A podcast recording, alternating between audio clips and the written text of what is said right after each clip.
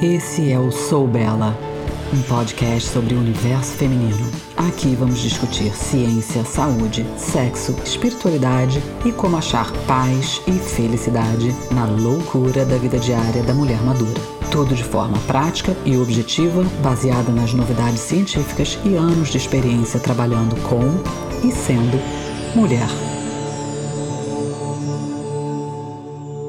Bem-vinda ao Sou Bela o podcast da mulher madura.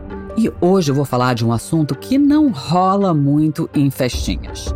E por isso mesmo eu resolvi abordar aqui para que você tenha essa informação de forma real, sem papas na língua. Vou falar da saúde da preciosa depois dos 40. Sim, o tópico de hoje é o que fazer se a sua vagina já não é mais a mesma. Será que ela anda ardida, meio seca, dói ao fazer xixi ou quando você usa o papel higiênico? Ou tá sempre tendo cistite, candida e ainda por cima agora dói para fazer sexo ou até mesmo para usar tampão? Hoje eu quero falar sobre a nossa amiga muitas vezes negligenciada e ignorada. Lembrando, uma vagina feliz não é somente importante para sexo mas é um sinônimo de bem-estar e saúde geral. E quando ela não está feliz, isso pode realmente afetar a sua qualidade de vida. Mas o que é que causa desconfortos, secura vaginal e sexo doloroso na meia-idade? Hoje a gente vai explorar dicas eficazes, fáceis e práticas. Eu vou te dar ideias de lubrificantes, hidratantes, novidades tipo CBD e também vou te dar algumas ideias de fitoterápicos e suplementos, além de algumas abordagens hormonais para você saber tudo o que existe por aí. Muitas vezes eu vejo as mulheres empurrando esse assunto para baixo do tapete e minimizando o desconforto. Escuto muito ah, essa é a última das minhas preocupações no momento. Mas não deveria ser. Não importa o quão ocupada você esteja, em que fase da vida você se encontra, se está num relacionamento ou não. Prazer é importante para a vida. E uma vagina saudável faz parte desse bem-estar. E as estatísticas mostram que se você já entrou na casa dos 40, em algum ponto a partir de agora, vai observar sim mudanças na preciosa. A pele afina, o tônus muda, a sensibilidade fica diferente. Você fica mais predisposta a infecções e irritações. Ou seja, se nasceu mulher, vale escutar esse episódio. E esse assunto não é muito fácil de falar. Eu vejo que ele é pouco discutido, até mesmo entre as melhores amigas e também nos consultórios médicos. Mas se esse é o seu caso, eu quero que você saiba que você não está sozinha. Muito pelo contrário, apesar de não ser tema de conversa frequente, muitas de nós andam sofrendo em silêncio. Talvez por vergonha ou falta de esperança de que possa melhorar ou que tem algo para fazer, ou porque o assunto é tão tabu que a maioria prefere somente suportar a dor em detrimento do seu próprio conforto físico. Ou algumas dizem: dane-se e desisto de sexo. Olha, isso não é exclusividade apenas das mulheres maduras, não. A secura vaginal e outras causas de sexo doloroso não ocorrem apenas na menopausa. Quase 20% das mulheres mais jovens, umas até com 18 anos de idade, experimentam secura vaginal e também sexo doloroso. Hoje eu vou focar mais na secura vaginal do climatério e da menopausa e o que você precisa saber sobre as causas e o que pode fazer para acalmar e curar a preciosa para tornar o sexo confortável novamente e restaurar um pouco da suculência lá embaixo. Lembrando que não é normal sentir dor na relação e que existem recursos. Você não tem que simplesmente respirar e aturar. Afinal, sexo é para ser bom e ser bom para você. Em outros episódios, a gente vai explorar ainda mais causa de baixo libido e eu falo um pouco disso no episódio 1. E no site do podcast, eu também tenho um guia para melhorar a sua libido que você pode ir lá e fazer um download. E a gente vai ter um episódio sobre terapia de reposição hormonal para que você possa entender os prós e os contras para tomar suas melhores decisões. Mas hoje eu falo um pouco sobre hormônios tópicos que você pode usar e qual o papel específico deles na secura vaginal Assim você já vai ter a informação caso queira ir nessa direção, para que você já chegue no consultório da sua ginecologista um pouco mais bem informada sobre as suas opções e possa fazer perguntas mais inteligentes. Antes de mergulhar, gostaria de dizer que a gente não tem que ter vergonha por estar na menopausa. A menopausa é uma fase natural e poderosa em nossas vidas e uma grande transição para toda a mulher, mas requer uma real integração emocional, física e até espiritual. Embora a menopausa traga consigo sintomas para muitas mulheres, ela não é um estado de doença, nem um estado de deficiência hormonal, como alguns estão propondo atualmente existe uma ampla gama de opções naturais e médicas à sua disposição para os sintomas da menopausa. Então, de novo, por favor, não tem por que sofrer e nem sofrer em silêncio. E sim, é verdade, você pode ter o melhor sexo da sua vida nessa fase e não sou só eu que te digo isso não. Existem muitos estudos que comprovam esse fato. Então vamos ao que interessa o que que causa secura vaginal e sexo doloroso na menopausa. A idade média mundial de entrada na menopausa natural, ou seja, que não foi induzida por medicamento nem cirurgicamente, é de 52 anos, com a perimenopausa ou climatério começando até 8 anos antes. Ou seja, se você hoje está com 42, tecnicamente você está no início do climatério mas cada mulher é única na sua curva de declínio hormonal.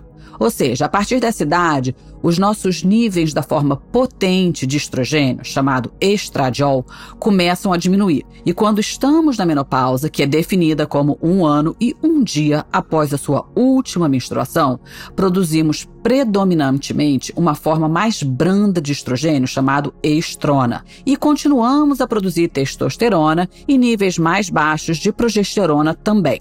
Essa mudança nos tipos e níveis de estrogênio não apenas anuncia uma grande mudança em nossa fase de vida, mas para muitas mulheres essa mudança é acompanhada por uma variedade de sintomas, desde problemas de sono, alterações de humor até ondas de calor. Baixa libido e problemas vaginais e ressecamentos, que por sua vez pode vir acompanhado de dor durante ou logo após o ato sexual, faz parte dessa fase. Isso ocorre porque o estradiol é responsável pela manutenção da espessura e elasticidade vaginal, por manter as superfícies vaginais úmidas, pela manutenção do fluxo sanguíneo genital ideal e também por manter um microbioma vaginal saudável. Sem dúvida, a causa mais comum de sexo doloroso na menopausa é a secura vaginal que é parte de uma potencial constelação de sintomas chamada Síndrome Genito-Urinária da Menopausa, que eu vou começar a chamar de SGM, que é causada por esse declínio natural nos níveis de estradiol. É meio que a maneira da natureza dizer que passamos dos nossos anos férteis. As mulheres com a síndrome genito-urinária da menopausa podem apresentar alguns ou todos os sintomas. Quais seriam esses sintomas? O primeiro é a secura vulvo-vaginal, que é a diminuição da lubrificação vaginal durante a atividade sexual, mesmo que a sua libido esteja alta. É que, tipo, o corpo e a mente não estão na mesma página. Outro sintoma é sentir dor durante o sexo ou ter sangramento vulvar ou vaginal, tipo sangramento pós-sexo, ter algumas fissuras labiais. E é claro, isso acaba tendo também uma diminuição na excitação, ou no orgasmo, ou no desejo sexual, ou sentir queimação, irritação ou coceira vulvo-vaginal, bem como os sintomas urinários, urgência, dor a urinar, infecções recorrentes do trato urinário, Só para ter certeza de que todo mundo sabe do que, que eu tô falando, a sua vulva é todas as partes femininas externas. Tipo, se você colocar um espelho ali embaixo, é o que você tá vendo. E a sua vagina é o tubo que se estende para dentro. Se você não sabe esses termos e você não está sozinha, eu acho legal uma alfabetização básica das partes íntimas, já que nossas mães normalmente não nos dão essa aulinha de anatomia nem a escola. Entender o nosso corpo é importante por uma série de razões, desde o prazer pessoal até mesmo para a descrição dos sintomas e obtenção dos cuidados médicos adequados quando necessários. Então, vamos aprender o básico sobre as suas partes femininas aqui. O termo técnico para quando as coisas estão secas é atrofia vulvovaginal. PQP, né? Eu detesto esse nome. Além de feio, ele é meio assustador e parece irreversível demais o que não precisa ser, porque existem abordagens terapêuticas eficazes que você pode adotar. Mas como esse é um nome técnico, por uma questão de precisão, eu estou usando ele aqui. Ou seja, se você for na médica e ela disser que você está com atrofia vulvovaginal, não panica. Não é somente a menopausa natural que pode causar a atrofia vaginal e, consequentemente, secura vaginal e sexo doloroso. Mulheres mais novas, como eu já falei, também podem sentir isso. E quais seriam as causas para essas mulheres em fase reprodutiva? Uma, a mais óbvia, menopausa cirúrgica quando a mulher passou por uma uforectomia bilateral, por exemplo, ou insuficiência ovariana prematura, que é a boa e velha menopausa precoce, declínio temporário nos níveis de estrogênio durante o período pós-parto ou lactação se você sofre de amenorreia hipotalâmica, ou até se está tomando algumas drogas anti-estrogênicas. Outros medicamentos que, apesar de não causarem atrofia, mas que podem causar ressecamento vaginal, são os antihistamínicos, que é remédio de alergia, por exemplo. Então, embora o SGM seja a causa mais comum de secura vaginal e de sexo doloroso, existem algumas outras condições que são independentes da menopausa que podem causar isso também. Já falei disso no episódio 1, mas aqui vai de novo.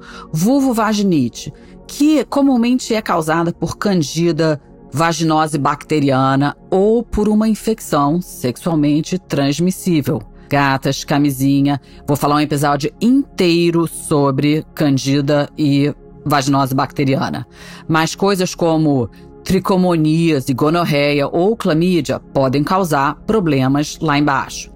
E aproximadamente 75% das mulheres vão desenvolver candidíase vulvovaginal sintomática pelo menos uma vez na vida.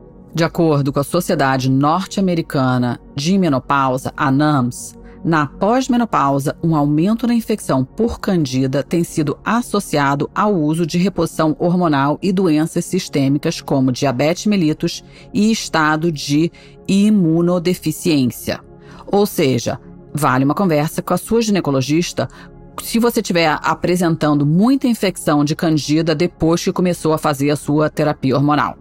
E existem também outras condições inflamatórias que podem estar causando esses sintomas. Dermatite, que pode ser reação a possíveis irritantes do seu uso do dia a dia, que pode ser ou no lubrificante que você está usando, ou no sabonete, ou no detergente de lavar roupa, ou seu absorvente íntimo. Então, nada de coisas com muito cheiro, muita firula, espermicida e até papel higiênico perfumado pode trazer um processo inflamatório lá embaixo e vulvodínia, que é definida como dor vulvar de pelo menos três meses de duração, sem uma causa identificável clara. Essa condição lamentavelmente muito pouco estudada, pode afetar até 8,3% das mulheres, de acordo com as pesquisas, e menos da metade busca ajuda. E das que buscam ajuda, apenas 1,4% foram diagnosticadas. Ou seja, a gente ainda precisa de muito estudo sobre saúde da mulher e saúde vaginal.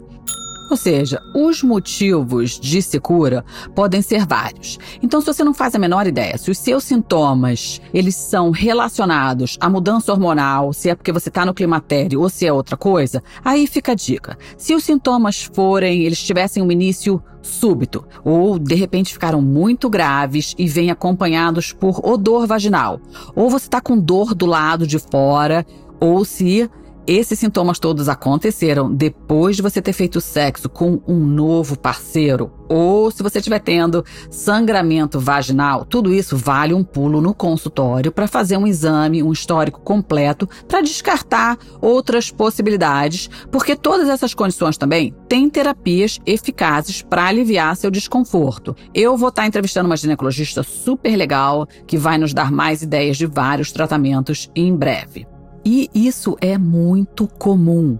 Estima-se que pelo menos 50% das mulheres na pós-menopausa tenham algum nível de atrofia vaginal por conta da diminuição nos níveis de estrogênio. Um estudo nos Estados Unidos descobriu que 57% das mulheres sexualmente ativas com idades entre 40 e 65 anos relataram pelo menos um sintoma, os mais comuns sendo secura vaginal ou alguma dor durante o sexo. Em outras pesquisas, quase metade das mulheres na menopausa sentia desconforto vaginal, sendo que 85% era secura vaginal e 52% dor durante a relação sexual.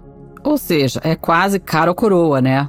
E infelizmente, elas afetam demais toda a nossa sensação de bem-estar como um todo. Nessa pesquisa, 80% das participantes disseram que o desconforto vaginal impactou negativamente as suas vidas. Óbvio, né?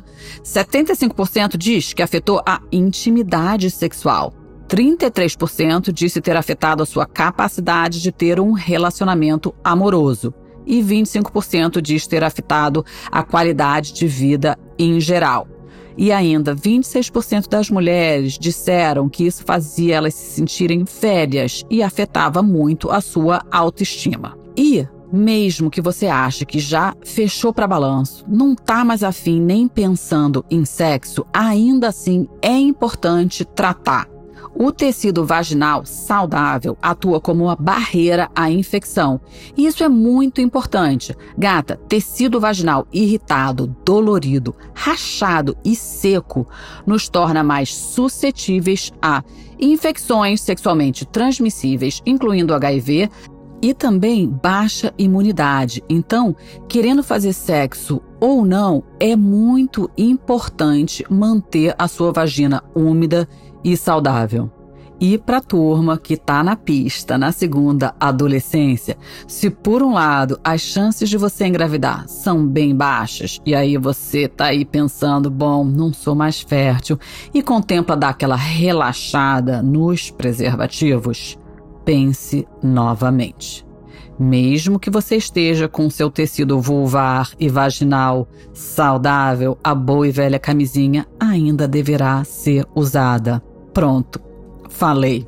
E para quem não tem parceiro, lembre-se que existem outras formas de atingir prazer sexual que não precisam de ninguém. Mas chega de problema e vamos às soluções. Afinal, como eu sempre digo, um dos maiores prazeres da vida é comer ou ser comida. Então, vamos desfrutar de ambos os prazeres sem dor e sem nenhuma paranoia. E isso pode ser sozinha ou acompanhada. Vamos começar com as intervenções simples para mulheres de todas as idades. A sua vulva e vagina são autolimpantes. Então, para evitar irritação e danificar a ecologia do microbioma vulvo-vaginal, limpe a vulva apenas com água.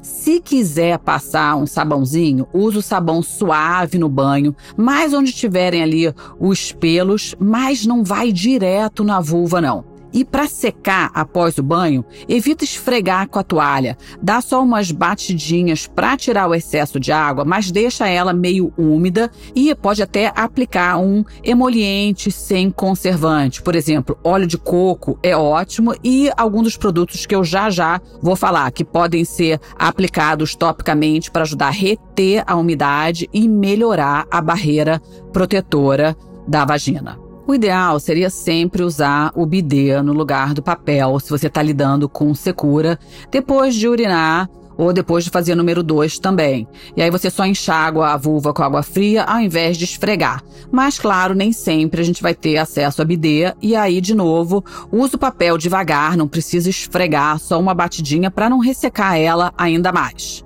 calcinha 100% algodão, ou pelo menos aquela parte que entra em contato deveria ser 100% algodão. E à noite, sem nada, dormir ao natural para deixar a preciosa respirar. Evita irritantes vulvares, tipo perfumes, corantes, shampoos, detergentes e nunca, nunca ducha lá dentro. E também não precisa abrir demais a lábia para passar sabão, não, tá? Lembra que vagina tem cheiro de vagina e não tem cheiro de flores. Se você estiver na perimenopausa e ainda está menstruando, evita tampão e, idealmente, absorventes menstruais 100% algodão, sem cheiro, sem perfume, porque todas essas coisas são irritantes para ecologia vaginal. E voltando ao porquê de evitar tampão. Se você já está com a vagina seca, lembra, o tampão foi desenhado para absorver o sangue. Logo, ele também vai absorver toda a umidade da parede vaginal e vai piorar pra caramba o quadro. E claro, passar a ter o hábito de usar lubrificante durante o ato sexual, quer seja penetração, dedo ou vibrador. Eu vou falar sobre as opções que eu curto. Sim, no início você pode ficar meio tímida, mas confie em mim que o parceiro vai curtir a iniciativa. Se você nunca usou e está meio insegura ou está com vergonha de dizer que você precisa, se for o seu caso, saiba que é bom trabalhar nisso um pouquinho, né? Como mulheres, a gente precisa aprender a colocar as nossas necessidades como prioridade e tirar esse grilo de que a gente está ficando velho. Mas até você ficar mais soltinha, fica a dica. Antes de começar ali o rally rola, você já aplica o lubrificante em você. E aí depois você faz uma massagem nele com o lubrificante eu garanto para você que ele vai ser o primeiro a aparecer com o Lube na próxima oportunidade transforma tudo em brincadeira e se divirta. Eu tenho algumas opções, gosto com CBD, mas lembra que se você estiver usando camisinha, tem que escolher um lube à base de água, porque pode arrebentar, mesmo que não arrebente, não fique visivelmente arrebentada. Ou seja, danifica e você nem sabe. E também tem que evitar camisinha com sabores e outras coisas que vêm aí no preservativo que são desnecessários e podem irritar muito a preciosa.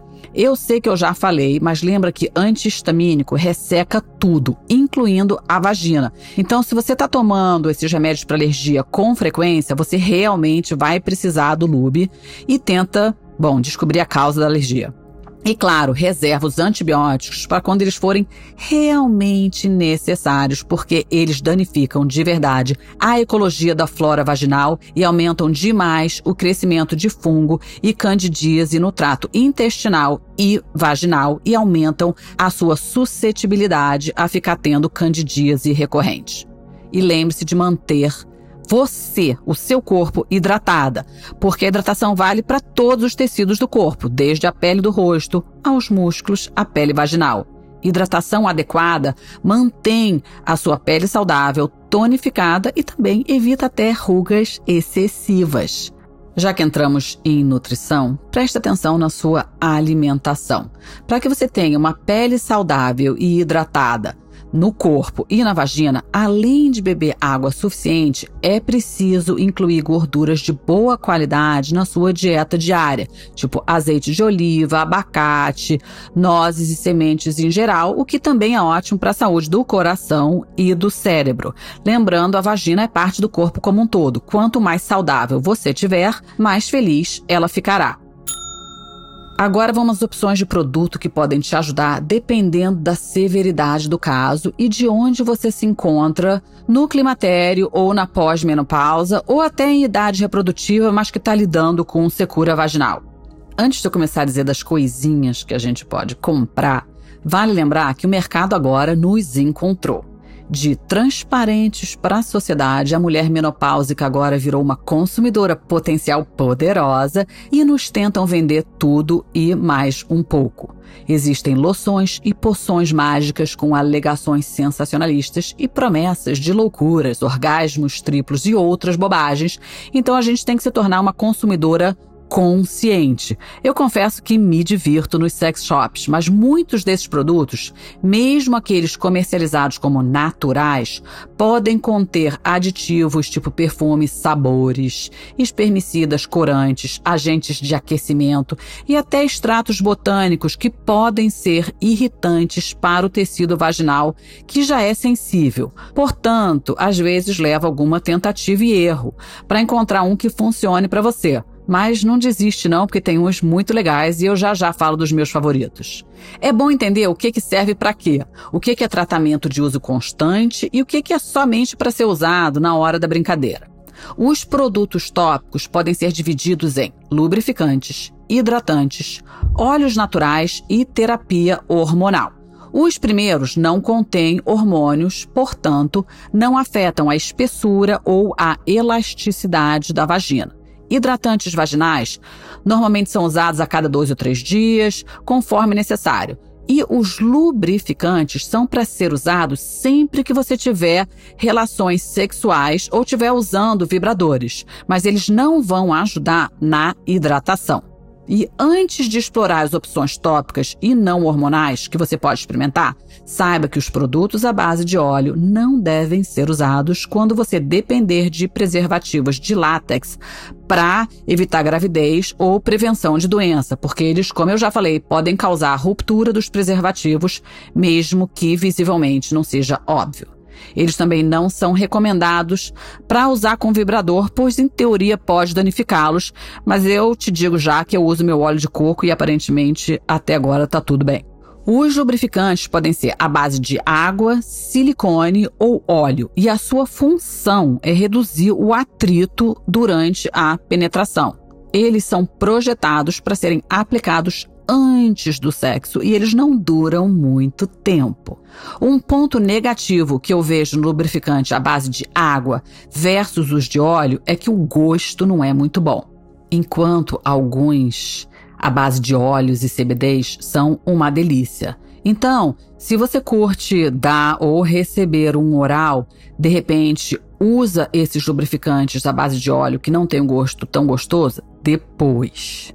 Uma história engraçada, mas que totalmente reflete esse marketing voltado somente para vender e nem um pouco interessado exatamente nas nossas necessidades pela parte de quem está criando esses produtos. Um colega meu da academia, quando descobriu o que, que eu fazia, veio me dizer que ele era sócio de uma empresa de produtos para vagina, coisa e tal, e me deu umas amostras para eu experimentar na esperança que eu fosse promover o produto dele. Eu testei e o meu feedback para ele foi que, olha só, o gosto é ruim. O cara me olhou todo confuso. E aí respondeu: Isabela, não é para comer. eu só virei meus olhos e comecei a rir. E aí falei para ele que eu achava que a equipe de desenvolvimento de produtos dele ainda tinha muito que aprender sobre as mulheres. Voltando ao meu ponto, eu acho que o gosto é importante sim.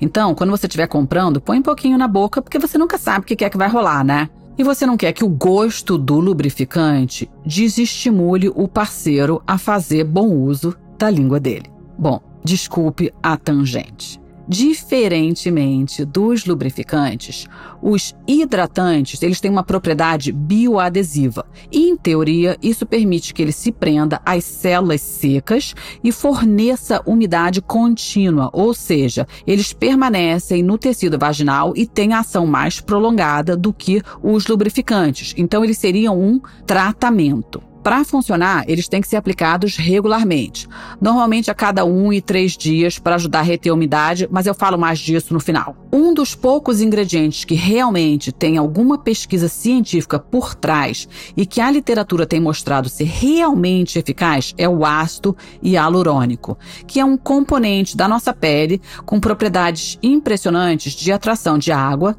o que faz dele um ingrediente ativo bem interessante para buscar quando você estiver procurando lubrificantes e hidratantes vaginais. No site do podcast, eu coloco um link para todas essas pesquisas.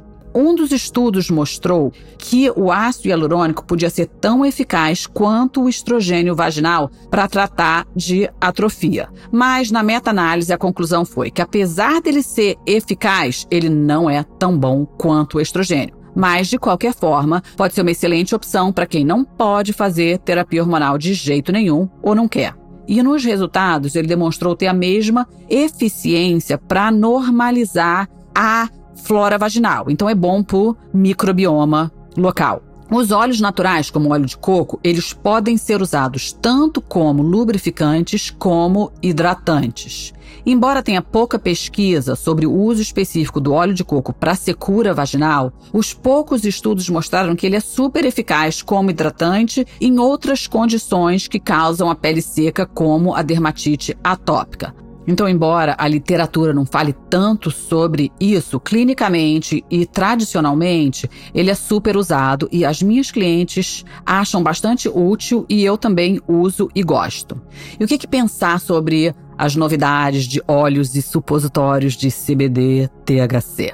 Existem inúmeros produtos no mercado e alguns estudos sugerem que o uso oral pode ser útil para várias condições ginecológicas dolorosas, tipo endometriose e dores menstruais. Pesquisa recente mostrou que mais de 60% das mulheres que tinham dor pélvica crônica por endometriose ou tinham vulvodínia, cistite, e sintomas do intestino irritável usavam CBD via oral com sucesso.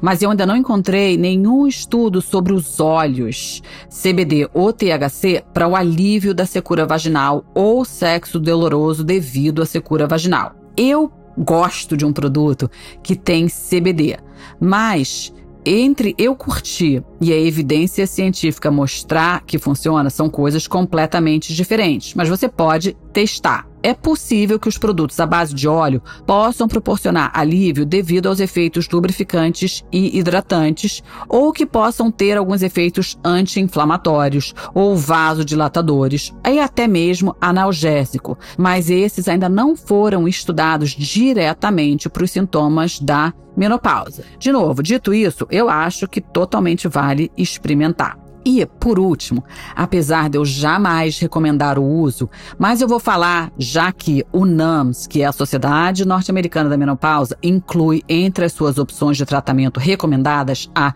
lidocaína tópica. Sim, é um analgésico.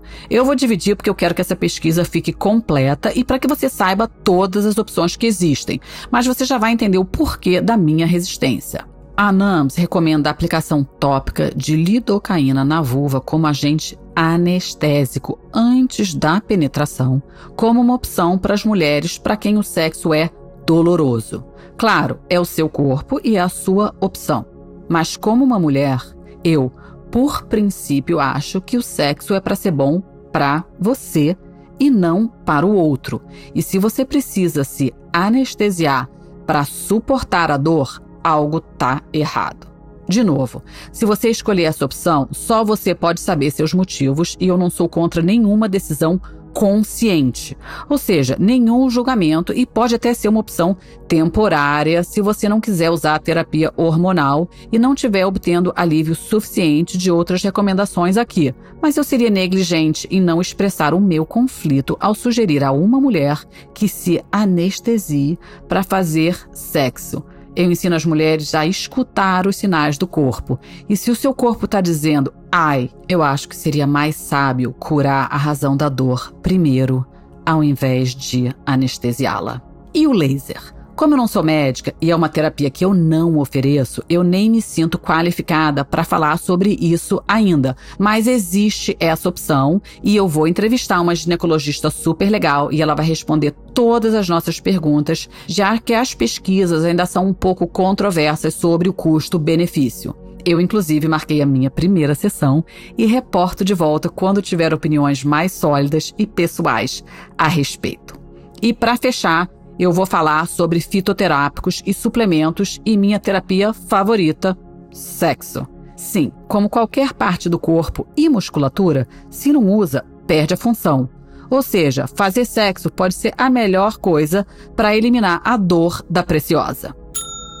No episódio 1 eu falo bastante sobre dor, então se você ainda está com dúvidas, vai lá e escuta. Mas o resumo é: a estimulação sexual regular sozinha ou acompanhada, promove o fluxo sanguíneo e as secreções naturais que mantêm a vagina saudável. Se não for dolorosa, a penetração com parceiro, vibrador ou outro brinquedo ajuda a manter a largura, o comprimento e o tônus da vagina. Mas, se a penetração for dolorosa, Lembre-se que sexo e prazer são independentes de penetração e que somente 30% das mulheres têm orgasmo com penetração. Ou seja, é possível sim encontrar métodos não penetrantes para o prazer enquanto faz a cura no seu delicado tecido vulvar ou vaginal. Ninguém deveria sentir dor no sexo e minha avó que me perdoe, mas sexo não é não para procriação. Eu vejo gravidez como efeito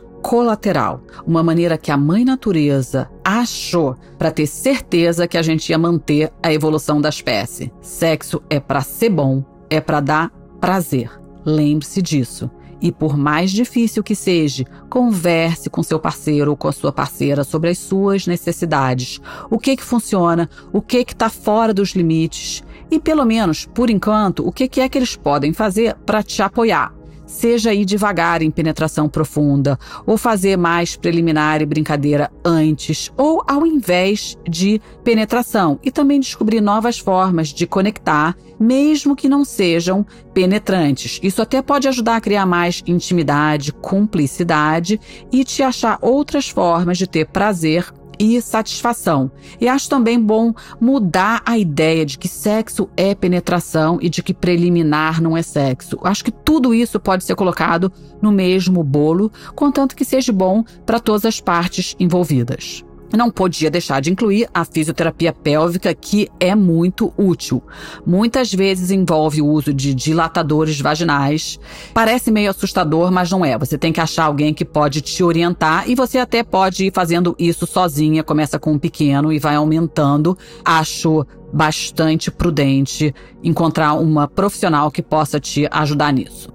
Eu gostaria de poder dizer que tem uma vasta literatura sobre ervas fitoterápicas e suplementos para ser cura vulvo-vaginal, mas os dados são bastante escassos.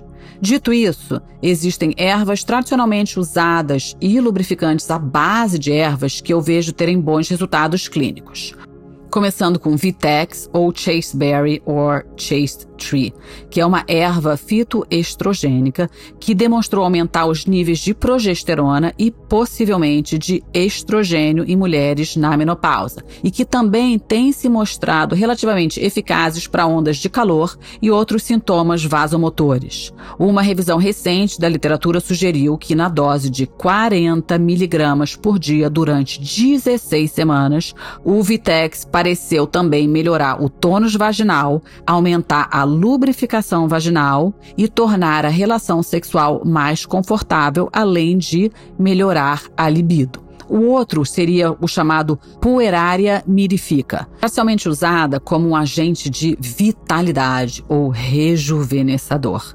especialmente para as mulheres mais velhas. Um estudo descobriu que depois de 12 semanas de ingestão oral desse fitoterápico em cápsulas, mulheres saudáveis na pós-menopausa com idade entre 45 e 60 experimentaram alívios dos sintomas de secura vaginal e dor durante o sexo e também uma melhora nos sinais de atrofia vaginal com uma restauração do tecido vaginal atrófico. Mas cautela aqui, que apesar de parecer promissor e eficaz para os sintomas da menopausa, as evidências iniciais ainda são limitadas e atualmente não há nenhuma evidência para mostrar que seria mais segura do que terapia de reposição de estrogênio. E porque é muito mais difícil padronizar a quantidade de estrogênio nesse fitoterápico, pode até ser menos seguro o que é um ótimo exemplo de como natural nem sempre é mais seguro do que a opção convencional. Mas, como eu sempre digo também, a ausência de prova não é prova do contrário. Logo, isso não significa que você não deve experimentar. Mas sugiro discutir com a sua médica se for usar e ter plena consciência dos riscos potenciais até que a gente tenha mais pesquisa. Vale ressaltar que produtos naturais, fitoterápicos e suplementos são poderosos e que eles devem ser usados com sabedoria. Qualquer pessoa com risco ou com histórico de câncer, receptor de estrogênio ou de progesterona deve ter cuidado e falar com seu médico antes de usar qualquer fitoestrogênico ou botânicos que possam aumentar tanto a progesterona quanto o estrogênio quanto testosterona. Além disso, embora eles normalmente não sejam contraindicados para uso em conjunto com quem já está fazendo terapia hormonal tópica, eu não recomendaria combiná-los com quem está fazendo terapia hormonal sistêmica. Quando se trata de suplementos, os dados também são limitados. A vitamina D oral e a vitamina E vaginal são sugeridas, mas os dados de eficácia são bem limitados e os achados dos estudos são bastante discordantes entre si probióticos orais e vaginais para alterar a microbiota vaginal podem ser benéficos para o tratamento dos sintomas da síndrome geniturinária da menopausa. Mas, de novo, a gente ainda precisa de muito mais estudos para ter a validação necessária. E agora vamos falar de hormônio para quem está interessada. O estrogênio vaginal de baixa dose é considerado o tratamento mais eficaz para os sintomas de atrofia vaginal que não respondem a outra intervenção não hormonal. O tratamento restaura o fluxo sanguíneo, diminui o pH vaginal e melhora a espessura e a elasticidade dos tecidos vulvovaginais. Sem dúvida, é a terapia que vai te dar o maior alívio e normalmente funciona rápido. Você pode ver resultado em apenas algumas semanas após o início do uso, embora possa levar de dois a três meses para se obter os benefícios máximos. Baixa dose de estrogênio também ajuda com os sintomas urinários associados à menopausa, então, redução na incidência de infecção do trato urinário e sintomas de bexiga hiperativa. Então, para aquela galera que reportou que acorda muito à noite para fazer xixi, isso pode ser uma opção a ser considerada também. Embora os produtos de estrogênio vaginal de baixa dosagem venham com tarja preta, o que acaba assustar tanto a mulher quanto os médicos menos atualizados, esses avisos podem exagerar bastante os riscos potenciais e desencorajar desnecessariamente o uso. A literatura atual não suporta todas essas contraindicações e eles se mostram relativamente seguros. Quando se trata de estrogênio vaginal de baixa dosagem, há várias formulações diferentes que você pode experimentar. Tem os anéis que permanecem na vagina por alguns meses, alguns comprimidos que são colocados lá dentro da vagina e substituídos a cada dia, tem creme, e, enfim, existe já uma variedade de formas de utilização e tipos. De novo, ainda é necessário muito mais pesquisa para que a gente tenha todas as respostas, mas tudo que se sabe até agora, embora algum estrogênio seja absorvido pela vagina para a corrente sanguínea, um estudo demonstrou que isso representa só 3% da quantidade total da preparação, que o nível de absorção sistêmica é menor do que com estrogênio oral ou transdérmico e que os níveis encontrados no sangue nas usuárias são os mesmos ou apenas ligeiramente mais altos do que numa mulher média após a menopausa. De acordo com o NAMS, eu vou ler agora a diretriz. Dada a absorção sistêmica mínima, as mulheres com histórico de doenças cardiovasculares ou câncer responsivo ao estrogênio podem ser candidatas à terapia de estrogênio vaginal de baixa dose se as opções não hormonais forem ineficazes. Aconselha-se a discussão com o cardiologista ou oncologista de uma mulher antes de iniciar o tratamento. Ainda de acordo com a NAMS, o comprimido ou o anel podem ser as melhores opções se a mulher tiver preocupações com a absorção sistêmica. Eles relatam que em mulheres para as quais a terapia hormonal sistêmica é contraindicada, o uso de comprimido vaginal de estradiol ou do anel vaginal de estradiol de baixa dosagem geralmente é preferível ao uso de cremes de estrogênio por causa de sua dosagem fixa e bem documentada ausência de absorção sistêmica significativa. É importante frisar que, embora não haja estudos randomizados de longo prazo avaliando a segurança do uso de estrogênio vaginal, o que é um absurdo, né? Dado que metade do planeta são mulheres e todas nós vamos entrar na menopausa. Bom, mesmo sem esses estudos randomizados, a literatura suporta o uso, uma vez que os dados observacionais de longo prazo não mostraram nenhum risco aumentando câncer de mama ou endométrio, doença cardíaca coronária, acidente vascular cerebral ou tromboembolismo venoso com o uso de estrogênio vaginal de baixa dose. O uso intravaginal do hormônio DEA, que é o que eu uso, também é uma opção assim como uma opção oral chamada ospemifeno, que é chamado um SERM, que é a sigla em inglês SERM, que seria modulador seletivo do receptor de estrogênio, que é uma droga que age como estrogênio em alguns tecidos, mas bloqueia o efeito do estrogênio em outros tecidos. Ou seja, ele meio que direciona a ação estrogênica desejada aonde você quer, na vagina, e não onde você teria risco, como na mama ou no endométrio. E agora, por onde começar? Se você já me ouviu falar antes, sabe que eu sou a favor de bom senso, praticidade e saber o seu objetivo. Quais são as suas necessidades? Quão grave é a sua secura? Um leve desconforto ou a atrofia já está no ponto que até um tampão ou dedo dói demais? Eu sou a favor de sempre começar no que tem menos contraindicação e aí você vai seguindo para outras terapias à medida que elas se fazem necessárias se não houver progresso. Se você ainda não tentou nada e o desconforto é moderado, começa com um hidratante com ácido hialurônico que você aplica com um aplicador dentro da vagina. Eles normalmente são usados a cada três dias e não tem contraindicação. Ou seja, dá para você ir ali na farmácia e comprar e começar a usar. Assim como cria o hábito de usar lubrificante durante o sexo.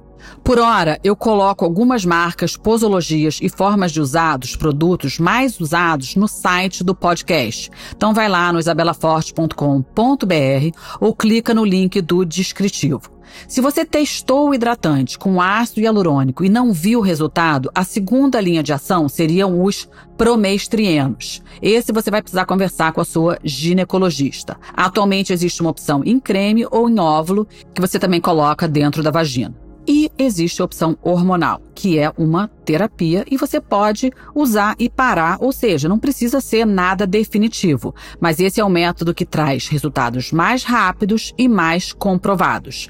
E aqui temos o estriol, que é o que tem mais resultados positivos na literatura e que eu considero seguro até para quem teve câncer receptor de estrogênio, porque o receptor de estrogênio da mama é diferente do da vagina. E o estriol é uma forma menos potente de estrogênio e, em teoria, não teria muita afinidade com o receptor da mama. E existe um produto novo agora, que é o estradiol vaginal, assim como o DEA, que eu já falei que é o que eu uso e já discuti com vocês. E sim, opção hormonal, você precisa de prescrição médica e uma conversa com a sua ginecologista ou endocrinologista para decidir se essa é a melhor opção para você. Mas se você está sofrendo ou já tentou de tudo e ainda está desconfortável, eu sou da opinião que ter uma vagina feliz e saudável supera os riscos do uso de hormônios a curto prazo ou intermitente para mulheres sem contraindicação real de uso. Eu não vejo por que não usar se puder. Ninguém pensa duas vezes em recusar hormônio para tiroide quando sabe que precisa, ou remédio para pressão alta. Ou seja, não é nenhum fracasso recorrer a medicamentos quando eles se fazem necessário. Então, minha sugestão é começar no mais natural, faça as mudanças no estilo de vida e busque informações. Comece usando o mais seguro, escalando para as terapias médicas quando necessários e não criando dicotomias que nos impeçam de usar o que nos ajuda a sentir bem. Não tem glória nenhuma em sofrer simplesmente porque eu não gosto de tomar remédio. Muitas vezes as mulheres simplesmente não são tratadas por pura falta de informação, e é por isso que eu tô aqui gritando aos quatro ventos que você não precisa conviver com os desconfortos de secura vaginal e simplesmente tolerar ou renunciar ao sexo. Por agora, eu fico por aqui. No site do episódio, você pode ir lá e fazer o download de um PDF com todas as doses, todas as opções de todas as terapias que eu falei aqui, para que você possa chegar no consultório da sua médica com todas as informações para uma conversa bem informada. Lembrando que se a gente quer respostas melhores, temos que aprender a fazer perguntas melhores. Lembrando que se você gostou desse podcast, divide com as suas amigas. Segue ele onde quer que você o escute e se gostou de verdade, me dá uns cinco estrelas porque isso ajuda muito para que eu possa continuar trazendo essas informações para você. Namastê.